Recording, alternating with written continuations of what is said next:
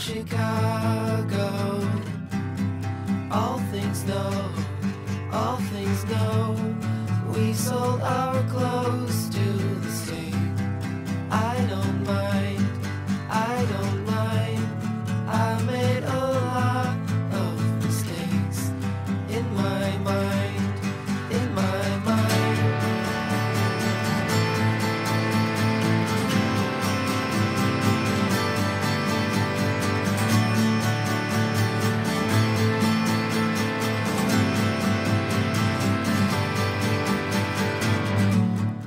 欢迎来到英美剧漫游指南，我是陆小鸟。我最近比较上头的剧是刚播的动漫《电锯人》。哦，我是鸵鸟啊！我最近比较上头的是刚刚播出的《月光光心慌慌》的最后一部曲的电影《Halloween End》。大家好，我是布里特尼。最近我喜欢的剧是 Apple TV Plus 的《Bad Sisters》，然后我比较喜欢港台那边的翻译叫《非常姊妹大作战》，诶，那我们这边的翻译叫什么？坏姐妹。我一直拒绝使用这个翻译。大家好，我是智子。我最近比较喜欢看的剧就还是《龙之家族》，非常专一。今天这期节目我们会聊一下最近这一个季度之内我们喜欢的剧吧。大家也都看到了，我们前几期节目有《风骚律师》，有《龙之家族》，还有啊刚刚烂尾的，不叫烂尾的，就整季都很烂的那个《大力环》。呃，都是很长的节目，耗资巨大，就是想以一种比较轻快的方式来介绍我们这几个月比较喜欢的剧。然后今天我们首先要跟大家介绍的两部剧是，可能许多人都会看过了，一部叫做《熊家餐馆》，一部叫做《彩排》。当时火的时候几个月前了，就是非常的受欢迎。那好，我们就话不多说，直接进入《熊家餐馆》这部剧。先请鸵鸟先介绍一下吧。那我先讲一下《熊家餐馆》的剧情梗概，就是一个。非常年轻的有名的大厨，他自己的哥哥自杀了，所以他就回来继承他哥哥所拥有的一个牛肉三明治的店。但是这个店里其他已经有的老员工和他哥哥的朋友，其实会想阻碍他，因为他是一个并不合群的大厨。然后他们就努力的将这个濒危倒闭的店去重新把它拯救回来的故事。然后这个故事发生在芝加哥，是吧？还蛮乱的一个地方。对，但其实我觉得影片里并没有把，并没有说它有多乱。如果你说乱的话，其实只有那么一点点小的剧情去涉及到它。然后我觉得这也是为其中一个角色的改变去做推动的。然后这部剧其实算是一部群像剧，你其实可以在每一集整一部剧里都能看到每一个角色的成长。也可以看到他们的变化，所以我觉得他们能把每一个角色的整个成长线都做得很清晰，并且互相不觉得很累赘，我觉得这也是做得很成功的一点。那另外一点可能就是它的剪辑和拍摄，其中有一段有一集是用了一镜到底的形式去表现的，所以这些拍摄方式和它的制作方式都让人很惊叹。嗯，剪辑和拍摄我们可以晚一点后面聊嘛，然后。我觉得首先要看的看点就是他的主演吧，是不是之前无无耻家庭的？我没有看过这部剧。布里特尼，嗯，对，主演就是在《无耻之徒》里面演家里的大哥，就是 Lip 那个角色。就是因为在《无耻之徒》里面的故事背景其实也是芝加哥，所以这个演员演在芝加哥的一个生活在混乱当中，然后在混乱当中去似乎找到一一种解决方案的这样的一个角色是非常有经验的。然后这部剧的主题其实就是那个意大利牛肉三明治。然后我先说明一下，我是一个 吃素的人，但是我看了这部剧之后，对这种意大利牛肉三明治产生了浓厚的兴趣，以至于我去非常细致做了一些研究。我可以介绍一下吗？可以啊，可以啊。呃，这个意大利牛肉三明治在剧中可能没有特别多。具体的描写它的定义是什么？那现在我来讲一下，意大利牛肉三明治最主要的原料当然就是牛肉，然后这个牛肉可能是炖，然后之后再烤之后，把这个牛肉 切成薄片，然后配上一种意式腌菜叫 g i a r d i n e r a 这个东西可能是酸酸咸咸的一个腌菜，然后把它放在。面包上，呃，一定要是那种外壳是硬邦邦，里面是软的那种面包。嗯，最后浇上很多的烤牛肉的汁儿，所以这个东西它本身的口感应该是有一点湿湿的。然后这个东西其实你如果看它的照片，就成品的照片，其实是有点像肉夹馍的。然后它本身确实也是一种平民的小吃，就是之所以要烤牛而不是使用牛排，也是因为需要用就是更便宜的部位，然后把它烤至非常软烂的程度，然后把牛肉切成薄片呢，是为了省肉。所以这是一种当年就是发明的非常节省的一种平民的小吃。然后这种小吃不知道为什么让我想到了北京的一款平民小吃，它的名字叫卤煮火烧。然后，然后我的我的我的点是想说，就是人家芝加哥意大利移民充其量吃不起牛排，可以吃烤牛肉三明治，但是我们这儿就连肉都没有，只能吃下水了。我感觉刚才可以配上《舌尖上的芝加哥》的配乐了。我再补充一点吧，我最初对他的印象有点像《疼痛难免》这个剧，因为都是一个重男主，然后那个是在医院，这个是在餐厅里边，处境都很绝望，然后一个人在这里边每天面对那么多事情。你们可能觉得不像，但是我感觉他们气质有点相似。嗯，我觉得他们的相似之处是在于这两部剧里面的主人公，他们都是在。相当于是日复一日的这种消磨的状态，就是每天都是遇到同样的问题，然后每天都是在非常极度的混乱当中试图去解决，可能解决了，可能没有解决，所以他们一直是在生活在压力和这种消磨之之中的，就是这种感觉或者这种所谓我们可以说丧的感觉，嗯，是有一些相似的地方。嗯，我看这部剧，我个人的感受是。我会觉得我更能，我更能去体会像这种开在社区里面的小餐厅，他们的一些背后的艰辛。我觉得就是像他们这样有信念的，嗯，日复一日为社区提供很低价，但是品质又相对来说有保证的饭，其实在我眼中就已经是一种公共服务了。那它这个背后的这些艰辛，可能。嗯，是我们在看这部剧、看就是餐馆这生意之前，是我们所不了解的。就是通过通过这部剧，让我想到了很多，就是在我们生活当中我们习以为常的一些小店，可能每一家店背后都会面临着这样的一些各种各样的生活中的难题，而且是日复一日，是一直重复，甚至可以说是就是西西弗斯的那种。劳动，然后每天都要做同样的事情，然后但这一天结束，店关门之后，第二天起来还是要做同样的事情。所以我觉得这些人他们一直保持做这样的事情，其实是就是出于对对食物的爱，还有对这个社区这个这些顾客的爱在做这件事情。不然我很难想象可以一直做下去。然后我由此想到的就是，就这些食物，他们其实是非常有温度、有人情味的。我个人认为，就是不管你可能有很多人觉得，就是意大利牛肉三明治这个东西很恶心，因为它的口感很奇怪，或者它看着很奇怪，或者怎么样。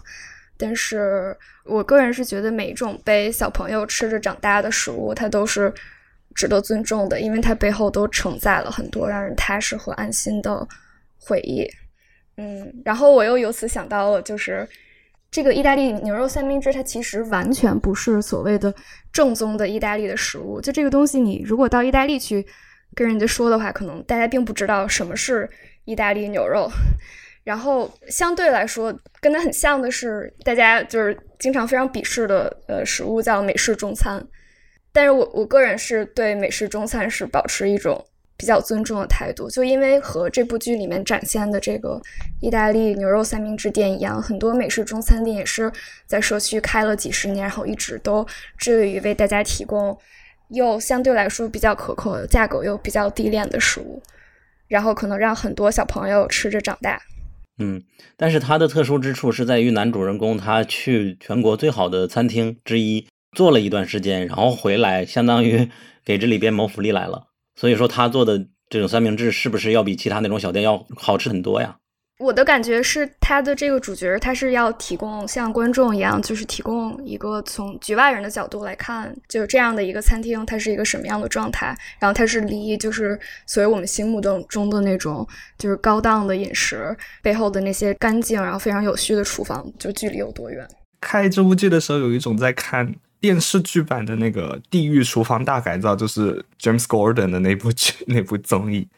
的确，我觉得这个大厨算是以一个第三者，或者我觉得更好说，新鲜血液的感觉去注入这个餐馆，想办法让这个餐馆摆脱之前可能噩梦的一成不变，把它改造的比较美好一点。然后他还有带一些使命嘛，他就是来自于他和那个堂兄去世的人，和现在这个我们看起来真的不敢相信他能做成任何一件事。这个大哥中间穿插着他们之间的回忆，从叙事的角度，我觉得都是很好的。我觉得我喜欢这部剧的很大一个原因就是。因为它其实里面有很多人，我觉得它其实很好的把整个厨房其实映射了，就是一个小社会，或者如果再小一点，可以是小团体的那种感觉，就很可能如果是学生的话，在你做小组作业中，小组中的那些人，可能你可以一一对应到这个里面的每个角色当中。那同时，呃，我觉得任何职业、任何群组可能都有一定的对应，所以其中有一些也能让我很共情的角色。像原来帮助他就是去世的哥哥一起打理的他的好朋友 Richie，他其实是一个从老虎不在家猴子称大王的一个定位在厨房里的。那在呃我们的主角来之后，他就渐渐的被不需要了，所以他会有这种。不安感，因为他失去了他自己之前的地位，失去了他自己的权利和能力，有了一种不需要感啊，他会对这个产生危机，并且会试图用一些奇怪的方式去引起别人的注意，让他重新被注意到。那这个其实我觉得，在我的一些生活中和在我遇到的一些人生活中，其实还挺常见的。那同时，另外一个我共情很深的是。来到这个餐馆的一个新的实习生，女实习生也是我们这部剧比较重要的女角色，算是女主角。她其实是为着就是这个大厨才来这个小餐馆实习的。那她也是觉得自己能在这里学到最好的，还要成为一个非常优秀的大厨。那他自认为就觉得自己比别人强，比这些普通的餐馆员工强，也自己认为自己能懂得很多东西。那其实，在这种情绪下，他就会有一种。高高在上的状态，他也会对自己的判断和对他人的判断产生一定的偏差。同时呢，他可能逐渐的会认为别人比不上他，那他可能就可以领导别人。所以他在剧集的中部也开始想要，不能说控制吧，想要说去指导整个餐馆里的所有人，包括呃我们这位大厨。其实这种情况会导致他自己的压力，因为自己感觉自己带不动人家。会让自己的心理压力会增到非常强，然后同时呢，如果增到一定的地方的时候会爆发。那在你爆发的时候，其实周围人很难理解你到底在爆发什么，因为其实整个情绪都是你自己给自己的，没有太多呃外在给你的内容。那这种时候可能就会影响你在别人眼中的看法，或者觉得你是一个嗯偏向无理取闹的一个人。所以我觉得这个剧在。这方面人物情感的转变的表现和人物情绪张力是很容易让人感同身受，并且你会觉得你自己能在里面找到一个属于你自己的角色，属于你的位置，这是我很喜欢他的一个部分。然后大头鸟不是说他摄影方面也很棒吗？可以讲讲。摄影的话，因为整部剧其实主要就是在一个餐馆里去拍摄的。那这部剧除了第一集有在真实的餐馆采过样，后期的所有剧集都是在棚内拍摄的。那它只用到了餐馆后厨和前厅，其实主要就是这两个场景。那它在这么狭小的场景里，能拍出不仅是人物对话的那种情绪感，和他们在特别繁忙的准备餐点去。需要上餐的那种紧张感，其实在这个小的空间里都发挥的非常好。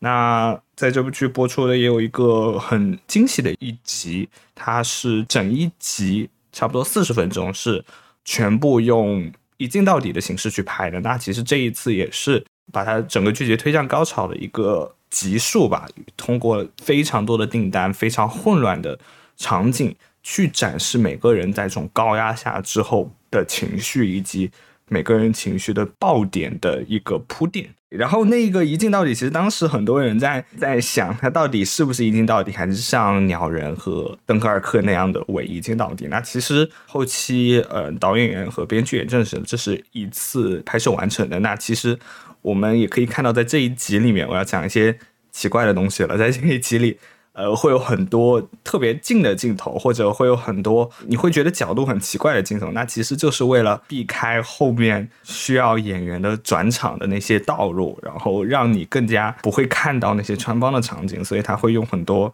很近的镜头去拍它，或者用一些很很怪的构图去想办法避开那些穿帮的点。哦我哦，觉得这个的前期的统筹和编剧团队和导演团队他们的制作是非常难的。它那种很近的镜头，是不是也可以增加观众的那种代入感和那种压迫感？嗯，对的，对的。让我印象很深的，其实就是他们，呃，因为很多餐馆会在上面贴一排是他们即将要做的餐点的那种小票，它很多镜头是给到那个小票，然后并且穿插到对面小票对面人在忙活的情况和他们交集的这种步伐和动作。那我觉得这种也给了观众一个很强很强的压迫感。我再补充一个后续吧，就是这部剧播出之后，真的是掀起了一阵就是使用这个意大利牛肉三明治的热潮。当然，很容易想象，像我这种吃素的人都产生了兴趣。那么很多人当然是赶紧在附近的城市里面找到一家意大利牛肉三明治店，赶紧去尝尝。所以很多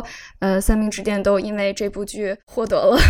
很多的客源，然后很好的效益。然后这部剧的取景地其实它就是一家本身就是一家意大利三明治店，在剧中可能表现的这个街区可能并不是那么安全，或者是一个比较普通的街区，但是其实，呃，这个取景地是在芝加哥一个相当繁华和安全的嗯地区，它叫 River North，就是在芝加哥河的那个 Y 字的，就那个 Y 的上面那两个分叉中间。然后这个地区其实，如果你用 Google 街景去看的话，其实是。就是非常繁华，然后附近有很多那种非常精致的办公楼和公寓楼，然后甚至你可以说有一些就是市绅化的一个非常市绅化的一个街区。所以大家如果有机会去芝加哥旅游的话，可能也可以去看一看，因为附近应该会非常的安全，然后都是一些上班的人或者是游客，所以嗯不会有任何问题。这时候我突然好奇了，就是有许多人吐槽嘛，就因为结尾突然来了一件大好事，你们怎么看这个收尾？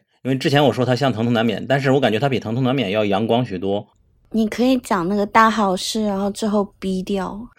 呃，这个好事同时也可以衬托出来编剧的叙事手法是蛮有意思的嘛。他就是从这八集过程中不断的回忆堂兄的死因和他之前的过往。好事就是他哥给他留了一封信，背面有一个菜谱。那个菜谱就是他们日常每天的工作餐，然后他那个菜谱里边需要用番茄，他要用三号罐头，不要用大号罐头，他要用小号罐头。然后在做菜的时候把这罐头打开，发现里边有许多钱，然后他们店里有许多许多的这样的罐头，发现里边全都是钱，这就是他爸爸不是，这就是他哥哥给他留的遗产了，所以说这是他们的一个大好事。我不知道怎么看，就突然阳光了起来。他们本来这个店都濒临倒闭了，然后还被罚款，还有有什么营业不符合规格之类的。是贩毒拿来的钱吗？应该是的，所以说我不知道你们怎么看，是不是有点强行？我看有许多人吐槽太强行了。我觉得他这个就是很显然是一个情节的一个推动，因为他要拍第二季嘛，然后所以这就是第二季让他们用这笔钱把这个很小的一个小吃店改造成一个，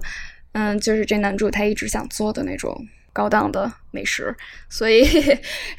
一个是这个，然后一个是我我一直觉得就这一部剧一直是一个非常现实主义的风格，所以就这笔钱它不会被刻画成就是像童话里突然就得到一大笔金子，让所有人就是幸福快乐的生活在生活了下去。这个这笔钱肯定会就是在之后给他们造成一些。或者是人物之间的矛盾，或者是呃痛苦，或者是剧情发展的一些。一些一些困难吧，一些困难。一旦有第二季了，这笔钱我估计也都用不上了，都会发生什么各种的变故。刚刚嗯，小鸟不是提到最后哥哥一直说推荐用小号罐头、小号番茄罐头，而不用大号番茄罐头，因为小号番茄罐头味道更好。然后我看完这部剧，我就去超市就看小号罐头和大号罐头到底有什么区别，我还挺想找到的，只不过好像没有机会用完大号罐头，我就。大号罐头应该是就是批发给餐厅的，我感觉。嗯，哎，我最后还有一个想补充的点，我突然想到了，这部剧里面的演员除了一个人之外，其他人都是完全没有做过厨师，没有任何背景，所以他们就是为这部剧非常努力。然后大家在剧里面看到他们就非常熟练的做一系列的动作，其实都是他们非常努力练习的结果。然后这一个是厨师的人，他是一个加拿大人，他在加拿大开过餐厅，然后也上过美食类的节目。然后这个人刚好就是剧中就是后厨的帮工，他的名字叫 Fack。然后这个人他是刚好就是全剧就是一直没有在厨房帮忙，就一直不让进厨房，一直就是想学习当厨师的一个人，所以还挺有意思的。好呀，那我们就进入下一部剧 rehearsal 彩排。I've been told my personality can make people uncomfortable. Hey, how to make love all night. Oh, well, you know. I think my- we're gonna get along pretty well. but I've learned that if you plan for every variable, a happy outcome doesn't have to be left to chance. This conversation's going pretty well, Yes. so that's no accident. Everything that's happened today, I've rehearsed it. Hey, hi, Nathan. Dozens of times uh, in a replica of your home. This is what we can do for you, you, and you. You know, just off the top of my head, I would say, sure, let's go with it. This is gonna be fun. It will be. My goal is for your rehearsal to reflect reality. The government has Sasquatch liaisons. I love you, Daddy. With this show, if your performance isn't accurate, you could ruin someone's life. This is all sort of absurd. Keep them crying, don't let up. Okay. I've gotta tell you something. I don't want to talk to you again. Do you find it's been healthy for you here? Mm. Are you sure you want to do this? I don't really like lying to people. You're a liar. Yeah, neither do I. You're Willy Wonka and I'm Charlie Buckets. I'm the bad guy in Well, that? but he's a dream maker. Okay.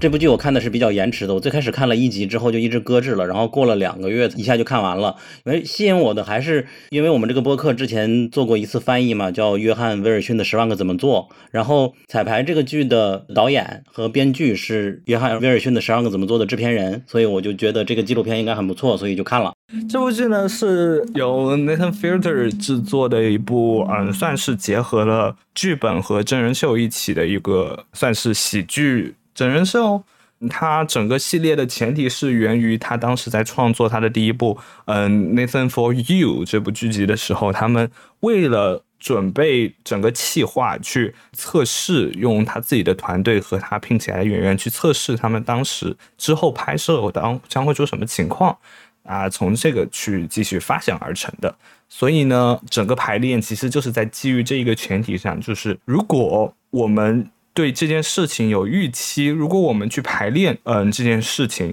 我们是不是可以把整个事情做得完美无缺？是是不是我们会更好，或者是不是我们会更有信心的面对这个？还是这件事情可能会走向另外一个很不好的极端？那其实这就是整个。呃，剧集想要讨论的事情，那他邀请了很多演员去帮助每一期或者很多期邀请来的一个人去解决他们的一个问题，或者解决他们生活中的一些烦恼，然后通过演员去帮助他们一遍一遍的演练他们可能会遇到的那些事情，去让他们可以完成他们的目标。他不仅是有一批演员，他还有一个很好的建筑工队，能够帮他建各种奇奇怪怪的房子。我听说他单集的造价也是《权力的游戏》的那种价格，当然不是最贵的那一档。可是他值得啊！嗯，他值得。值得。单听设定的话，我可能不是很感兴趣。我在想，人生怎么能彩排呢？我们总会说人生不能彩排啊，但是他真的给彩排出来了，然后发现好多惊喜的情节，就看起来就非常的有意思。最开始吸引观众，包括吸引到我的原因是什么？就是 Nathan 他作为一个男主去拜访了一个家，我们看到就是一个黑人的家庭嘛，然后跟他搭讪聊天，说了好多话，并且获取了他的注意力。然后走到房间里，他会告诉他，其实我跟你说这些话都是我做好多彩排之后的一个结论。我知道你会这样这样反应，然后这才吸引到我们。我问一个问题哦，你们打电话之前，就打重要的电话之前，会先演练一遍吗？我会，我我见人之前我都会演练，就是我我开头要怎么说你好，从来不会。哦，布里特，你从来不会，小鸟呢？我不会啊，什么叫重要的电话呀？面试吗？就是比如说面试啊，或者说呃很心动的对象啊，或者说录我们节目啊。面试我都不会。哦，所以我们节目从来都没有排练，是因为小鸟就不爱排练这样。哦，我不知道，可能凯会喜欢排练吧。所以凯是打重要电话之前会排练的人吗？也不是，我们是有稿子。对了，之前聊美国夫人算是 就是准备的非常多的素材。OK，因为我发现一件事情，就是我每次推荐别人看那个 rehearsal 的时候，我都会问这个问题：我说你是不是一个在重要的事情前会排练的人？然后当这个人的回答说是的时候，我就会坚信，就是可以让他入坑的可能性就会高一倍。你这算不算是在排练你给他的推荐？就是你准备了一个那个 那个流程图，如果他说是就怎么样，如果他说否就怎么样。就是我的内心是一个客服，你知道吗？质子不是真实存在的，我一直是那个人工客服。质子，你在群里是不是也问过这个问题？问大家有不会排练？那你排练吗？我会，对我好爱问，因为他是相当于一个 MBTI 的。这不显然吗？他连推荐都排排练了。对。那昨天你睡觉之前跟我说这期播客没有准备是什么意思呀？就是我没有排练的意思，所以我就很慌。哦，所以我觉得这是这部剧有意思的地方，就是你可以很容易想象它这个彩排或者这个排练它是可以迭代的，对吧？那你你是为就是一个真实可能会发生之后会发生的事情来排练的话，那你为了这个排练能更加真实，你是不是要为这个排练来进行一次排练？对吧？你如果要是比如说你要为这个排练要去雇一个演员，那你是不是需要为这个面试来进行一个排练？就是你可以很很容易想象这个东西可以不断的迭代，它是个 loop，然后最终就成为了一个虚拟的现实。当然，彩排这部剧比我们如果用排练来形容的话，还是格局小了。就是我们一想象排练，可能对着镜头或者背稿子就好了，就哪怕是什么脱口秀大会，他们那些人，然后再升级一点，我们可以找一个话剧团搭点场景布景，然后那些演话剧的人可能也会排练。但是人家这边，他直接给你搭一个影视城，就相当于楚门世界一样，给你去排练一个你要做的事情，所以说级别就非常的高嘛。整个的世界都是你的，所有的人都是 NPC，用真人给你请 NPC 搭一个和你家一模一样的东西，甚至你街边的小区隔壁的邻居都是按照他们原本的性格给你打造的。所以说这个你就可以想象它整个的经费花费在哪里了，就非常的有意思，能产生多少的火花，帮你一次次演练你很重视的这件事情有多少种可能性，你该怎样来面对。我在想，就是我昨天晚上没有准备，是因为我耗费了巨大的时间，一直在想，就是说为什么 Nathan Fielder 他要。做这件事情，因为我在看这部剧的时候，它一集是三十分钟，然后一共六集，所以你看完的话就三个小时嘛。然后看完之后呢，就会跟身边朋友讨论一下，但是没有自己想的很深。然后我昨天晚上就一直在想这个问题的时候，就是为什么？然后在想说为什么？就是我一直我有个很奇怪的理论，我觉得。Nathan Fielder 他很怕死亡这件事情，所以他就会希望就人生只有一次，所以他希望他自己真实发生在他人生的那件大事件全都是尽善尽美的。他也希望在别人人生中很重要的事件也是尽善尽美，所以他会进行各种演练。就是我一直觉得他一定有某种医学层面上的心理变态在。就是不知道他哪里有问题，他肯定有问题。但是我在想，他在这部剧中，他可能只是演的是一个一个版本的他自己，就是他他也是在扮演他自己。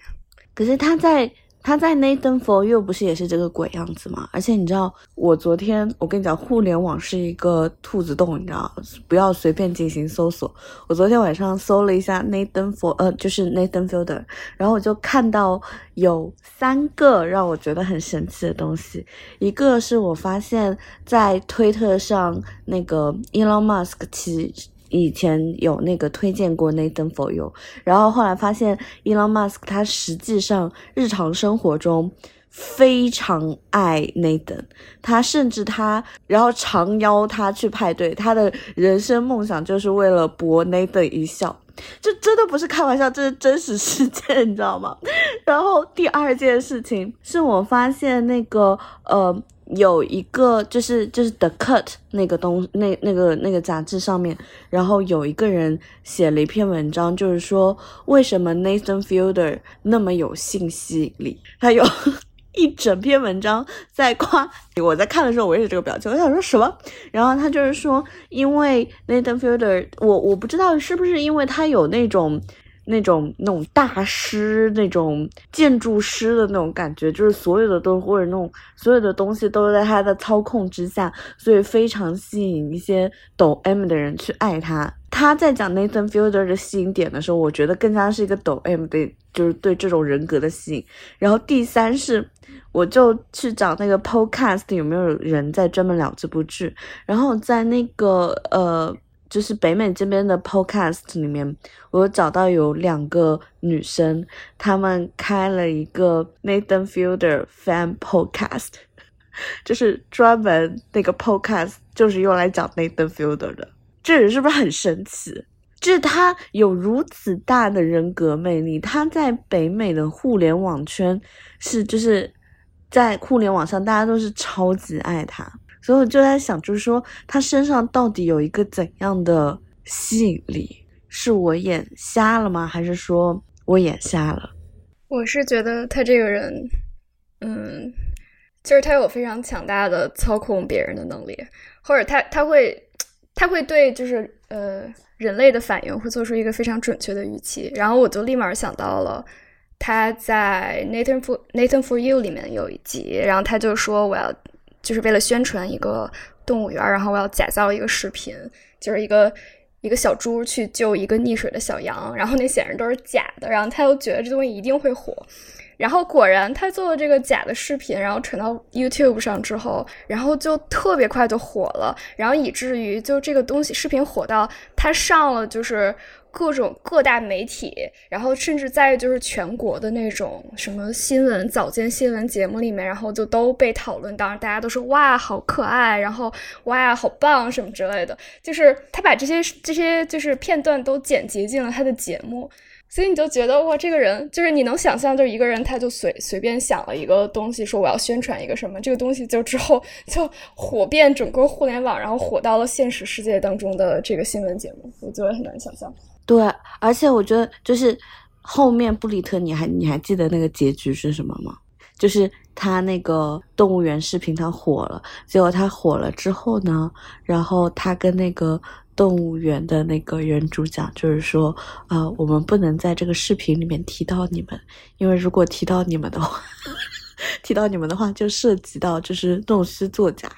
然后那个原主就一脸不可思议的看着那一灯，然后说：“那那为什么我们要拍，我们要做这所有的 奇怪的事情？就免费给互联网提供一个温馨时刻嘛？”我觉得这部剧其实挺诡异的，呃，然后你也能看到，就是 Nathan 在道德的边界上反复的试探。那其实这部剧，呃，我觉得算分为两个部分吧。第一，因为它第一集是试播集。后面才是正新的集数，所以可能像我一样会感觉第一集和后面的集数会有一定的不同。那先讲一下第一集吧。第一集他是为了帮助一个对他自己最好的朋友撒谎，自己拥有研究生学位，然后帮助他去说出实话，所以呢，他就选定了一个地点，就是在一个酒吧的游戏之夜里边去告解。不对，不能叫告解。所以他们就复刻了那个酒吧，并且。呃，复刻了里面的一切，复刻了所有的人、所有的事情、所有会发生的可能，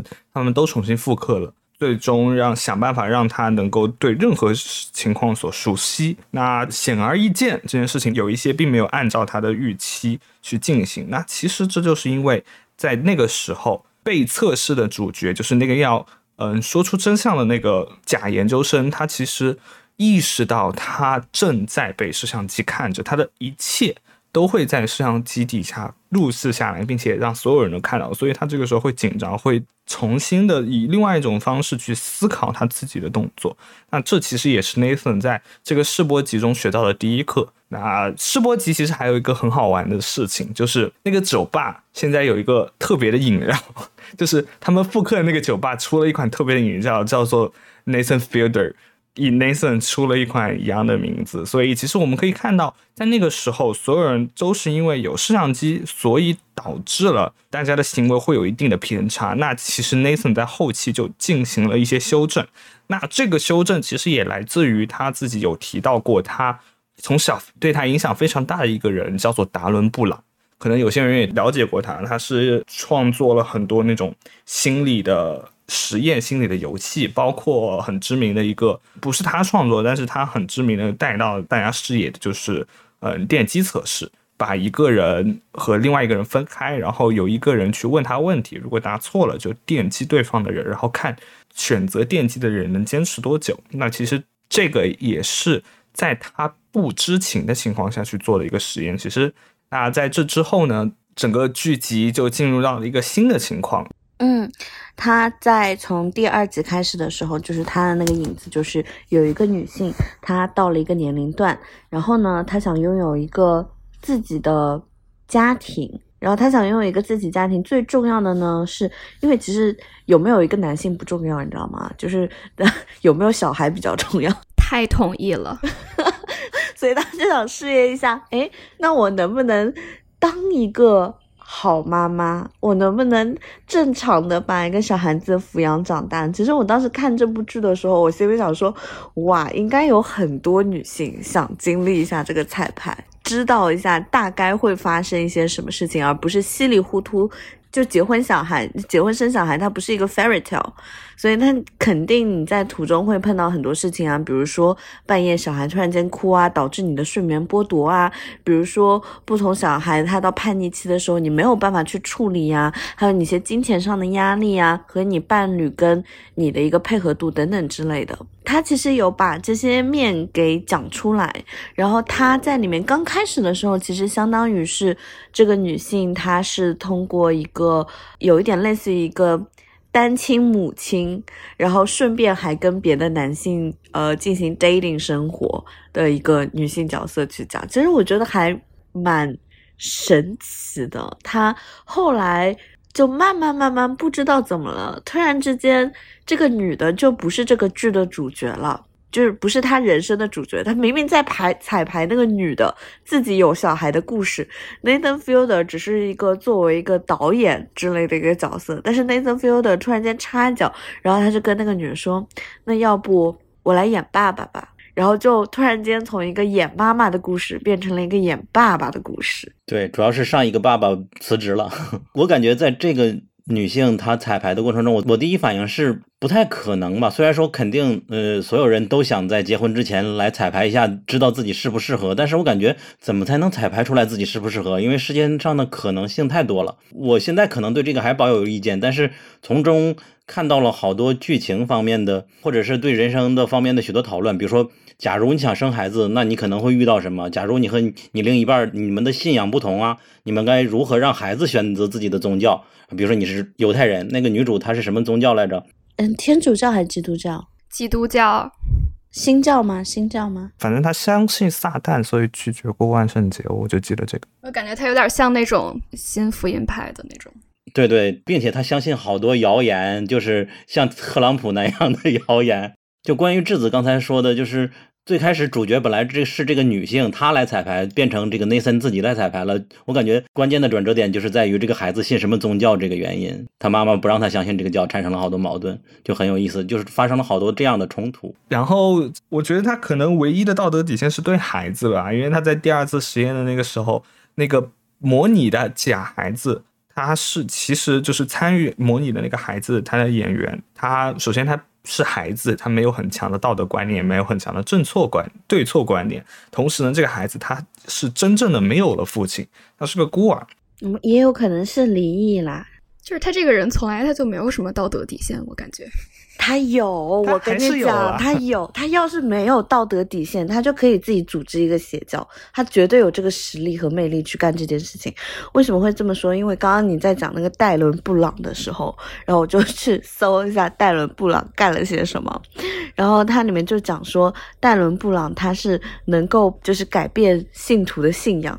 然后我看到这句话的时候，我就觉得说，哇，那戴伦布朗可以，那 Nathan Fielder 一定也可以。达伦布朗之前有一个剧集叫《The Push》，就是推手，他就是通过一系列的那种演员去迫使一个人把另外一个人从阳台上推下去，但是让那个人相信他是自己想推他的。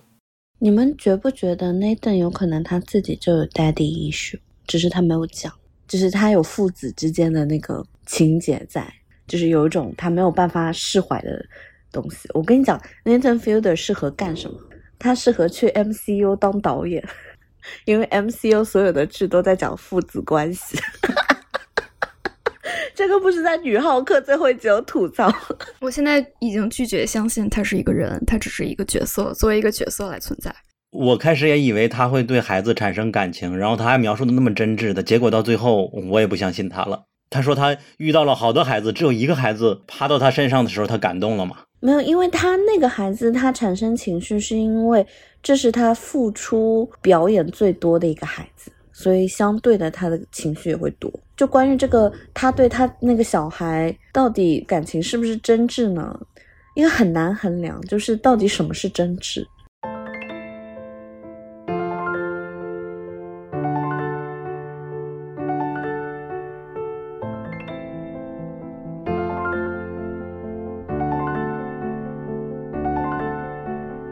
我们的微博、微信公众号和小红书都叫英美剧漫游指南。微博和小红书会发布新鲜的英美剧资讯和新剧观感，微信公众号则只会推荐我们认为非常好看的剧。另外，我们还有播客听众群，可以在公众号后台回复 “Killing TV” 找到入口，K I L L I N G T V。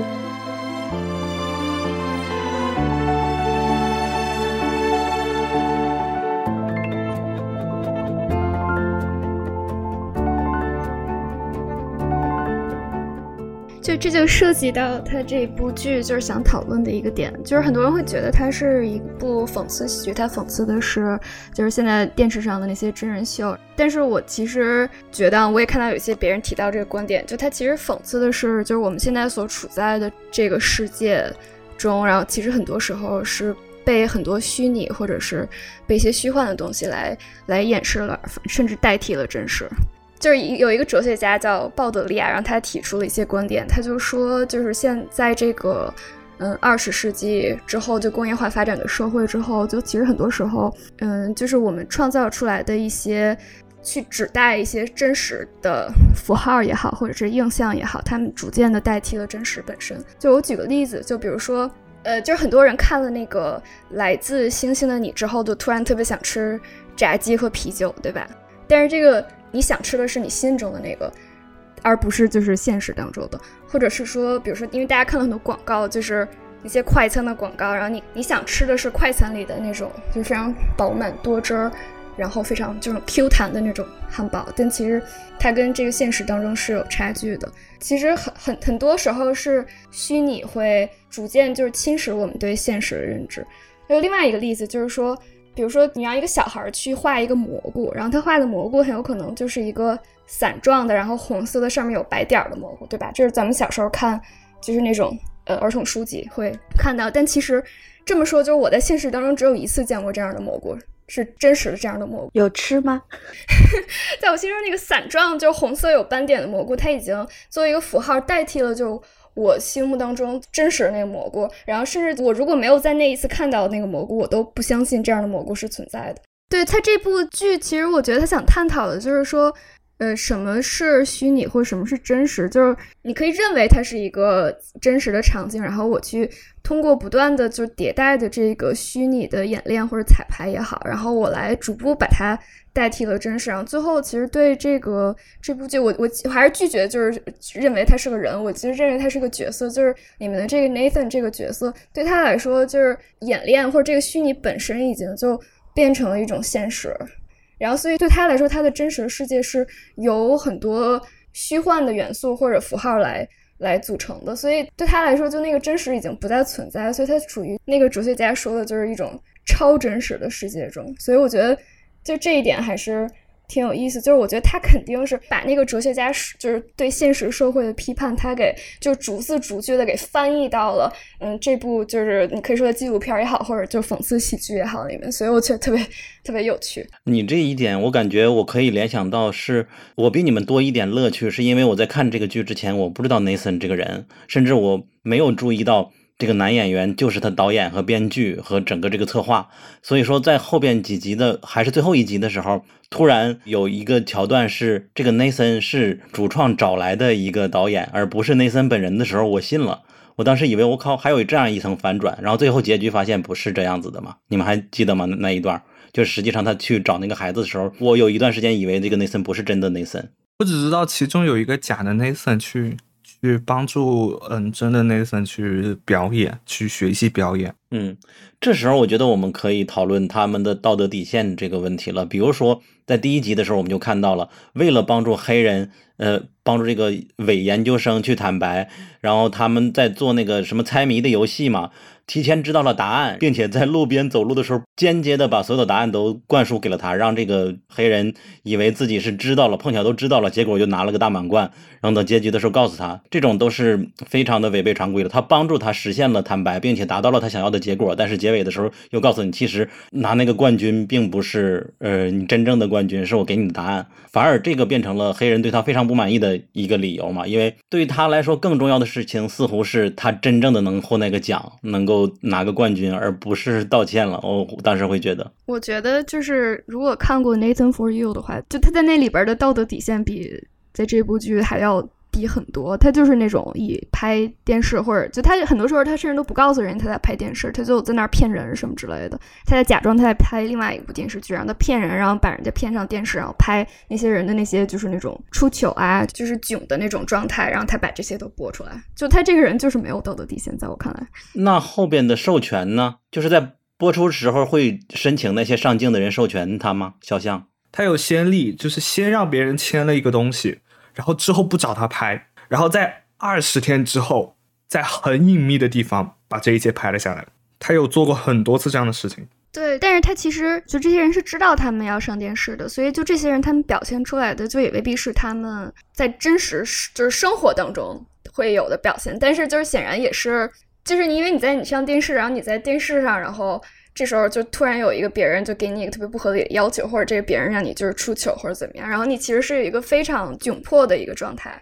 然后他他把这些状态都拍下来，然后在电视台播。这个 Nathan for You 之前应该是在 Comedy Central 吧，还是在哪儿播？就是作为喜剧，然后大家来就博大家一笑。然后我我当时看了这个，我的感觉就这个人真的是不是人。就我觉得他背后的律师是他不仅需要一个律师，他需要一整个律师团队。就它涉及到太多，就是在法律边缘徘徊的事情。对，当然就是我觉得在这个彩排这部剧里面，他探讨这个问题，我觉得是就更有趣。就是说真实跟虚拟的边界在哪儿，然后他这个边界到最后就是已经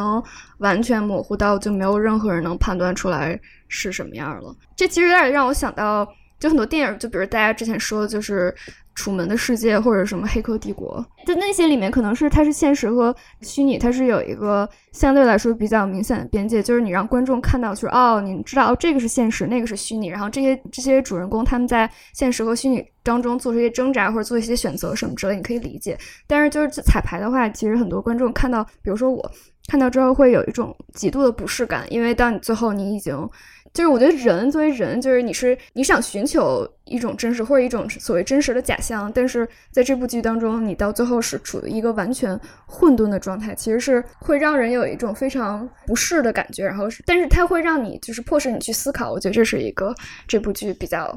让我喜欢的地方。这种类型的就偷拍别人看他反应，在综艺里是蛮多的吧？但电影里我我只知道那个。阿巴斯加罗斯塔米他会这样来做吗？因为他经常拍小孩子，小孩子不太会演戏的话，这边要有一个老师批评你，把你批评哭的戏。但实际上，真实他用的情节是我给了你一个很好玩的玩具，我当你面为了让你哭，我把这个玩具摔坏了，这孩子哇哇哭，把这镜头拍下来了，就这种骗人的方法，他会被告的。这个是道德上不允许，这对啊，这样是不允许的。就是他比较因此而知名。不过他前一段时间也已经被曝呃 Me Too 指控了嘛，有。我有点担心 Nathan Fielder 被 Me Too 啊，他不可能，他就不是，他是一个机器人，他不存在，这个人不不，你知道吗？他，你知道有一点，就是他在这个剧集里面，第一集里面不是有一点，就是当时那个伪研究生跟他一起在那个泳池里面，然后突然间然后他就跟那个人讲到，就是说，哦，我之前也有那个离婚的经验，然后突然间被人打断了，然后他就说，就说我故意找一个路人打断我们，因为我不想谈论我的离婚经验。然后 紧跟着第二集开始就进入婚姻生活，然后我就觉得这个人身上是有多大的创伤，一会儿又是父子关系，一会儿又是婚姻关系，我就觉得因为他。发现自己做很多事情都不是很，就是没有达到。就他有一个非常想哦，我完蛋了，聊着聊着我又开始觉得 Nathan Fielder 很有吸引力，你知道吗？不是性方面的，就是单纯觉得这个人格太奇怪、太奇葩、太值得人去想。就他怎么就那么复杂？他复杂到我们可以讨论好久，我们讨论多久？关于 Nathan Fielder 这个人，我觉得我们在讨论。剧的时候，我们讨论他这个人的时间都要比讨论这个剧的时间长很多。因为我觉得，就是这部剧里面让我最印象深刻的，其实就是最后一集，当他和孩子，他真正这个角色真正陷入了这个剧情，甚至影响到他人对真实的判断的时候，他的处理方式，这个其实是让我很震撼的一个部分吧。但其实感觉也能猜到。对，就是一个孩子演他的一个小朋友演他的孩子，结果当真了。就是对我说，我说他的应对方法就是说，他他拿就是一层的那个排练，就是套住另外一层的排练。就他他的选择不是说在现实世界中让我来去面对这个事儿，他的选择是就是我逃避到我的无数层的这个虚拟世界当中，然后我把它变成现实，变成我的现实。这样的话就。就 OK 了。他不仅因此拍剧，他还因此开课教演员如何沉浸式的表演。啊，这个表演技法被称作 Nathan Fielder 表演技法，太好笑了。这个表演技法在第四集，这一集是全季第二大收视率的集数。我就再延伸一下，就是说，就是这是我对那个迪士尼乐园的批判。就你想象一下，比如说你看这《楚门的世界》，就这样的。呃，影视就是你会觉得哦，说他原来生活在一个就是虚拟的世界当中，他生活的不是现实，但是我们现在生活的是现实啊，所以我对他产生了一些同情，对吧？是是让观众有的时候是就既思考，但是又感觉到了一些舒适。然后就迪士尼乐园其实是同样的一个功能，就是它创造了出来一个虚拟，然后他说哦，你可以就是把自己让自己沉浸在这个虚拟当中，然后这样的话就告诉你说现实世界是现实的，就只迪士尼之外的世界是现实，但其实并不是，迪士尼之外的现实也是就是在就是一层的呃所谓的就是。那个人说的叫就是你像，就一层你像套着另外一层你像上的状态，甚至很多人说啊，说就是迪士尼是幼稚的，然后就是这样的话说，迪士尼外面的世界其实是不是幼稚，是成年人的世界，但其实它它掩盖了事实是迪士尼是外的世界也是一样幼稚，甚至更加幼稚的。迪士尼乐园这个东西本身，鲍德里亚说它是这个世界上就不能更真实的存在，因为它就是一个幻想，然后但是它是一个它是一个机器，它。蒙骗了大家，让大家觉得以为迪士尼之外的世界是真实，但其实并不是。那些人不相信魔法，而且迪士尼就是从你进到迪士尼那个 bubble 里面，所有你看到的工作人员都叫演职人员，就是他们所有人是有一个人物小传的角色的人物小传的，包括你在大厅看到的那个迎宾人员、扫地人员，所有人都是有自己的角色在的。就是他们有角色必须要遵循的东西，要要说话的语气和自己的背景故事，全部都是已经排练好的。哎，这部剧我还有一点要补充的，这部剧如果大家喜欢就是这个题材，或者对就是这种虚拟或者排练有意思的，我可以推荐大家几部嗯相似的剧。首先一部电影叫做《Cynical Key New York》。它是二零零八年的一部心理戏剧电影，那它其实和这部剧就差不多。它首先是一个一个剧院导演，他在濒死的时候去，呃，在曼哈顿的一个巨大仓库里召集了一群演员，想要在那里建立一个社区，然后让他们去演这些社区里面的人。然后呢，他渐渐的发现，就是其实这个社区它不够真实，因为他们知道自己在拍摄，他们知道。在社区里，于是他就开始在剧场里建了一栋一栋的房子，把整个剧场变成了一个真实的社区。那同时，这些演员也真实的生活在那里面，甚至有人在里面生了孩子。这些，然后会有非常多道德底线崩坏的东西。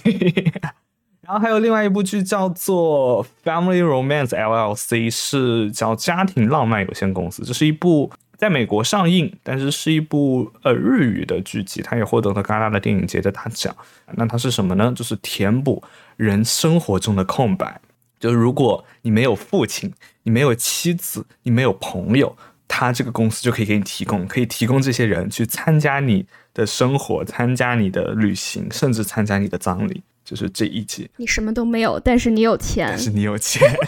嗯，上影节之前放过这部电影啊，然后还有一部比较老的，叫做《内陆帝国》，这个我就不太多介绍了，它叫《Inland Empire》。这部剧是大卫林奇的，也是他的早期的实验电影，所以会有一点点诡异。他本身就是一个讨论真实的导演。这些延伸观看的内容会放在 Show Notes 里面。那今天节目我们就差不多聊完这两部剧了，然后我们先和大家说个再见吧，再见，拜拜，拜。如果你喜欢本期节目，希望你去苹果 Podcast 给我们一个五星好评。我们下期节目再见。